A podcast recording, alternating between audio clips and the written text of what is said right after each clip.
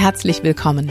Hier ist die kleine Pause, der Podcast für alle, die im Schulalltag gelassen, gesund und gut gelaunt bleiben möchten. Mein Name ist Martina Schmidt und ich möchte dich inspirieren, den Druck rauszunehmen und gut für dich selbst zu sorgen. Deshalb teile ich hier im Podcast meine Erfahrungen aus Schule, Lehrerausbildung und Coaching. Und ich mache mich gemeinsam mit meinen Interviewgästen auf die Suche nach einfachen und wirksamen Strategien für mehr Leichtigkeit im Schulalltag. Denn ich wünsche dir, dass du dich so richtig wohlfühlst in deiner Haut. Und zwar nicht nur in den Ferien.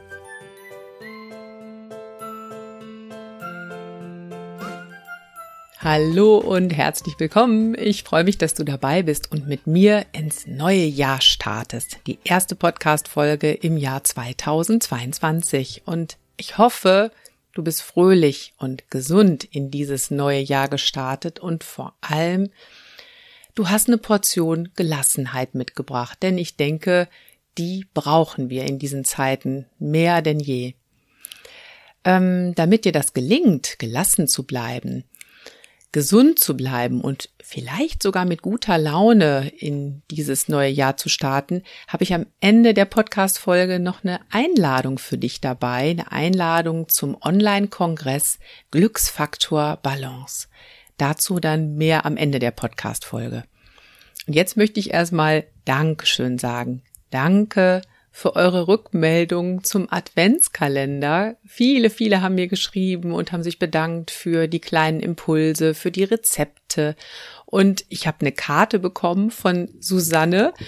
Die hat mir eine Geschichte geschickt und hat mir außerdem geschrieben, ähm, dass sie im Podcast auf den wohl schönsten Stress des Jahres gestoßen ist, nämlich die Adventszeit. Das war ja meine letzte Podcast-Folge, ne, wo ich meine Anti-Tipps mit euch geteilt habe, wie ich es halt immer wieder schaffe, mir richtig viel Stress selbst zu machen. Und Susanne äh, hat mir geschrieben, unter viel Schmunzeln habe ich mich hier und da wiedererkannt. Dafür hast du dir diese Karte verdient. Ja, vielen Dank dafür, Susanne. Hab mich sehr gefreut über deine Geschichte. Und ja, Susanne hat mir geschrieben, Martina, ich weiß, du bist ein Freund von Geschichten. Und das bin ich tatsächlich. Ich bin eine Freundin von Geschichten. Und deswegen starte ich auch heute in diese Podcast-Folge zum Thema Zeitmanagement mit einem kleinen Text für euch. Und der Text ist von Mark Levy und er heißt Das Tagesgeschenk. Stell dir vor, jeden Morgen stellt dir eine Bank 86.400 Euro auf deinem Konto zur Verfügung. Du kannst den gesamten Betrag an einem Tag ausgeben. Allerdings kannst du nichts sparen, was du nicht ausgegeben hast, verfällt. Aber jeden Morgen, wenn du erwachst, eröffnet dir die Bank ein neues Konto mit neuen 86.400 Euro für den kommenden Tag. Außerdem kann die Bank das Konto jederzeit ohne Vorwarnung schließen. Sie kann sagen, das Spiel ist aus. Was würdest du tun? Dieses Spiel ist Realität. Jeder von uns hat so eine magische Bank, die Zeit. Jeden Morgen bekommen wir 86.400 Sekunden Leben für den Tag geschenkt. Was wir an diesem Tag nicht gelebt haben, ist verloren, für immer verloren. Aber jeden Morgen beginnt sich das Konto neu zu füllen. Was also machst du mit deinen täglichen 86.400 Sekunden? Ja, und ich glaube, nach diesem Impuls von Mark Levy ist klar, heute geht's um das Kostbarste, was du hast, deine Zeit. Und ich bin schon ganz, ganz oft gefragt worden, Martina, kannst du nicht mal eine Podcast-Folge aufnehmen zum Thema Zeitmanagement? Habe ich bisher nicht getan, obwohl wir heute schon bei Folge 83 sind. Also in über 80 Folgen habe ich noch keine einzige Folge dazu aufgenommen. Und warum nicht? Ja, der Grund dafür ist eigentlich ganz einfach. Ähm, es gibt jede Menge Techniken, um deine Zeit zu managen. Ja, sei es jetzt die Pomodoro-Technik, die Eisenhower-Methode, das Kanban-Board und so weiter und so weiter. Und ich finde es auch total super, diese Techniken zu kennen und die bei Bedarf einzusetzen. Und diese Techniken kommen auch wirklich öfter mal in meinen Coachings vor und in meinen Workshops. Gar keine Frage. Aber bevor du dich mit irgendeiner Zeitmanagement-Technik beschäftigst, die lernst und sie dann auch anwendest, vorher ist eine Frage ganz, ganz wichtig. Warum willst du etwas verändern an deinem Zeitmanagement? Warum? Und um das so ein bisschen anschaulich zu machen, nehme ich dann nochmal meinen Lieblingsspruch zu unserer Arbeit.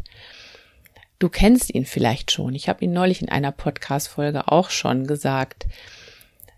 Unser Beruf wird so prima beschrieben durch den Spruch, Lehrerin sein, Lehrer sein, das ist so, als ob dir jemand 100 Bälle zuwirft und sagt, fangen sie alle. Ja? Und wenn wir dieses Bild vor Augen haben, ja, jemand bewirft dich mit diesen 100 Bällen, dann gibt es zwei Wege, damit umzugehen. Und das ist genau die Antwort auf die Frage, warum willst du etwas an deinem Zeitmanagement ändern? Zwei mögliche Antworten. Möglichkeit A, du möchtest lernen, mit noch mehr Bällen zu jonglieren, als du es ohnehin schon tust. Du kannst vielleicht schon ganz gut mit drei, mit fünf Bällen jonglieren.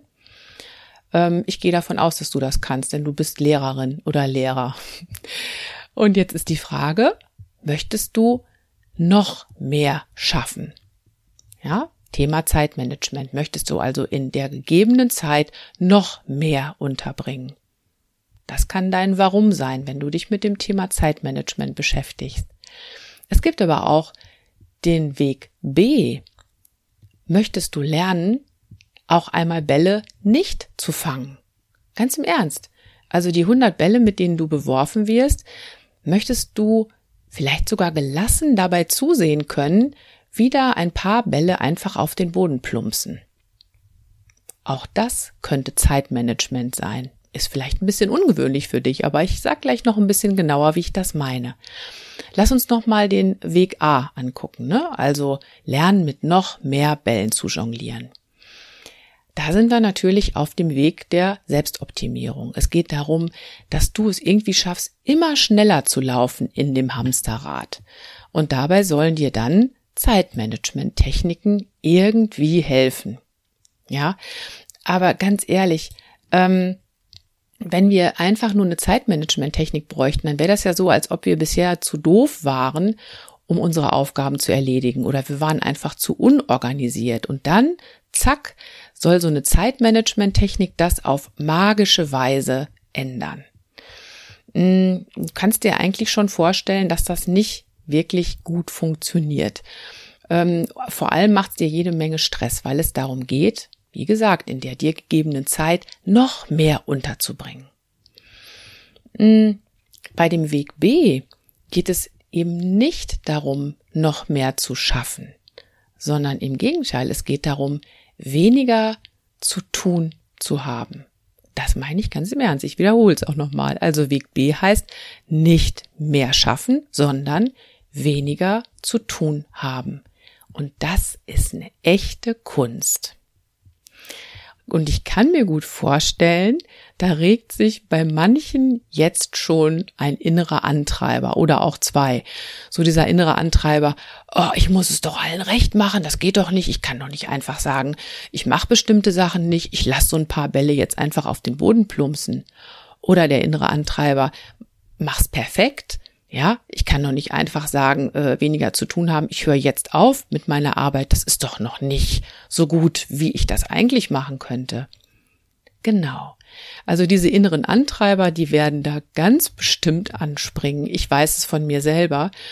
Und um das hinzubekommen, also um zu sagen, okay, ich versuche jetzt weniger zu tun zu haben, um das hinzubekommen, brauchst du eine große Portion Gelassenheit. Du brauchst ein dickes Fell. Und vor allem aber erstmal Akzeptanz. Und was meine ich mit Akzeptanz? Naja, tritt doch mal einen Schritt zurück und schau dir mal all die Aufgaben an, mit denen du im Moment jonglierst. Ja? Und da kannst du meinetwegen auch erstmal nur auf den Bereich Schule gucken. Du kannst aber auch deinen privaten Bereich noch dazu nehmen. Schau dir auch mal all die Rollen an, die du ausfüllst. Als Lehrerin, als Fachlehrerin, als Klassenleitung, als Kollegin, als Mama oder Papa und so weiter und so weiter. Also wenn du dir das alles anschaust, alle Aufgaben, alle Rollen, die du ausfüllst, wenn du ganz ehrlich bist, bist du da vermutlich bereits schon am Limit und es ist gar nicht möglich, das alles zu schaffen, was du jetzt schon auf dem Zettel hast.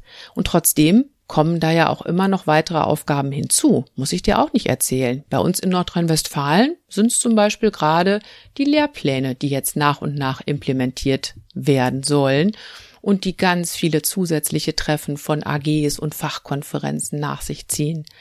Denk nur an immer neue Pandemierichtlinien und Gesundheitsschutzmaßnahmen und so weiter und so weiter. Ja, genau. Ähm, es stimmt, Du brauchst ein gutes Zeitmanagement, um alles, was dir wichtig ist, unter einen Hut zu bekommen. Ja. Aber bevor du da mit irgendeiner Zeitmanagement-Methode rangehst und dir die aneignest, solltest du dir erstmal überlegen, was dir wirklich, wirklich wichtig ist. Und wenn du weißt, was dir wirklich, wirklich wichtig ist, dann weißt du auch, warum du weniger zu tun haben möchtest, warum du Zeit haben möchtest, um die Dinge zu tun, die dir wirklich, wirklich wichtig sind. Und ich lade dich jetzt einfach mal ein, dir das aufzuschreiben. Wenn du irgendwo gemütlich zu Hause sitzt, kannst du ja mal kurz die Pausentaste drücken und dir Zettel und Stift dazu holen. Ansonsten kannst du die Podcast-Folge ja auch nochmal in Ruhe später anhören, falls du jetzt gerade im Auto bist. Oder du beantwortest die Fragen einfach mal in deinem Kopf. Aber aufschreiben ist schon sehr, sehr wirkungsvoll. Also, ähm, beantworte doch einfach mal die Frage in deinen verschiedenen Rollen, die du so ausfüllst. Lehrerin, Kollegin, Mama, Papa. Ähm, wie möchtest du in diesen Rollen sein? Was ist dir da wichtig? Und für welche Werte stehst du in diesen Rollen? Schreib dir das mal einfach ganz in Ruhe auf. Und ich sage jetzt, schreib's dir einfach mal auf. Das kann eine Weile dauern, bis du diese Fragen beantwortet hast. Und es kann auch sein, dass es gut ist, dir einfach Zettel und Stift irgendwo hinzulegen und immer mal wieder was zu ergänzen. Also die erste Frage in deinen verschiedenen Rollen, wie möchtest du sein, was ist dir wichtig und für welche Werte stehst du? Und dann als nächstes, nimm doch mal alle deine Aufgaben unter die Lupe, die du im Laufe einer Arbeitswoche, eines Monats und eines Schulhalbjahres übernimmst. Und frag dich, was kannst du weglassen? Mhm, ganz im Ernst, was kannst du weglassen? Beispiel Unterrichtsvorbereitung vielleicht mal etwas weniger perfekt machen. Das wäre, ja, das wäre schon ein großes Vorhaben. Noch größeres Vorhaben wäre vielleicht mal über einen Teilzeitantrag nachzudenken. Ja, um da Aufgaben zu reduzieren. Wäre auch eine Möglichkeit. Zweite Frage. Was kannst du delegieren? Und da schau dich in deinem Umfeld um. Ähm, Beispiele dafür sind, wen kannst du um Hilfe bitten? Ja, an wen kannst du etwas abgeben? Kannst du an Schülerinnen und Schüler was abgeben? Können die zum Beispiel im Unterricht viel mehr Selbstverantwortung haben und dich damit entlasten? Kannst du an Kolleginnen und Kollegen was abgeben? Wie sieht's aus mit Unterstützung durch euer multiprofessionelles Team, wenn ihr eins an der Schule habt, was ich dir wünsche? Wie sieht's aus mit Eltern, die dich unterstützen können, an die du etwas abgeben kannst? Und natürlich kannst du auch die Frage, was kannst du delegieren, auf deinen privaten Bereich ausweiten. Wer kann dir da Unterstützung geben? Wer kann dir Aufgaben abnehmen, damit du wieder Zeit hast für andere Dinge, die dir wichtig sind? Das war also die zweite wichtige Frage. Dritte Frage, was kannst du nicht mehr tun? Was kannst du ab jetzt einfach sein lassen? Und ähm, ja, da jetzt mal ein Beispiel. Ich hatte neulich im Coaching eine Kollegin, die sich selbst unheimlich viel Stress gemacht hat, weil sie gesagt hat, also wenn meine Klasse eine, eine, Arbeit geschrieben hat, dann möchte ich die innerhalb von drei Tagen korrigiert zurückgeben. Das ist einfach so eine Deadline, die habe ich mir gesetzt. Und wir haben dann hinterher festgestellt, ähm, ja, sie hat diese Ansprüche an sich und äh, die Schülerinnen und Schüler fanden das gar nicht so wichtig. Ganz spannend. Ähm, also sowas, was kannst du nicht mehr tun? Dir da selbst diesen Stress machen oder Arbeiten so schnell zurückgeben, um in diesem Beispiel zu bleiben. Ähm, in der nächsten Podcast-Folge, das wird für dich vielleicht auch ganz interessant sein, habe ich eine Kollegin zu Gast und die hat sich vorgenommen, dass sie einfach nicht mehr bei jeder Anfrage Ja sagen möchte und hat dazu ein Entscheidungsnavi entwickelt und den stellt sie mal vor. Ganz tolle Sache. Ja, und die Antworten auf die Frage, die ganz am Anfang kam, was ist dir wirklich, wirklich wichtig, die helfen dir beim Sortieren der Aufgaben. Also nochmal die Fragen. Warum möchtest du was an deinem Zeitmanagement ändern? Warum? Welches Warum steckt dahinter? Was ist dir wirklich, wirklich wichtig? Wofür möchtest du Zeit haben? Was kannst du weglassen? Was kannst du delegieren?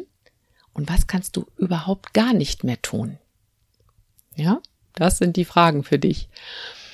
Und zum Abschluss möchte ich dazu noch einen Gedanken von Nele Hirsch mit dir teilen. Die bringt es nämlich auf den Punkt, wenn sie sagt, ich versuche mir deshalb gerade in sehr anstrengenden Zeiten eine alternative Art der Priorisierung anzugewöhnen. Nicht mehr länger, was ist am drängendsten, sondern was ist wichtig, weil sonst auch alles andere nicht mehr geht? Ja, starke Frage, finde ich. Und das ist das Wichtigste bei deinem Zeitmanagement. Und damit schließen wir auch, schlagen wir auch den Bogen zu dem Text am Anfang.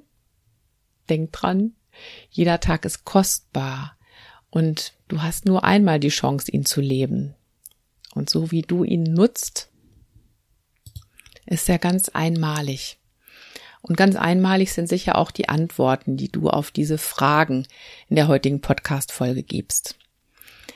Ja, das Wichtigste bei deinem Zeitmanagement. Wenn du dich da auch auf den Weg machen möchtest, dann unterstütze ich dich gerne dabei mit einem persönlichen Coaching.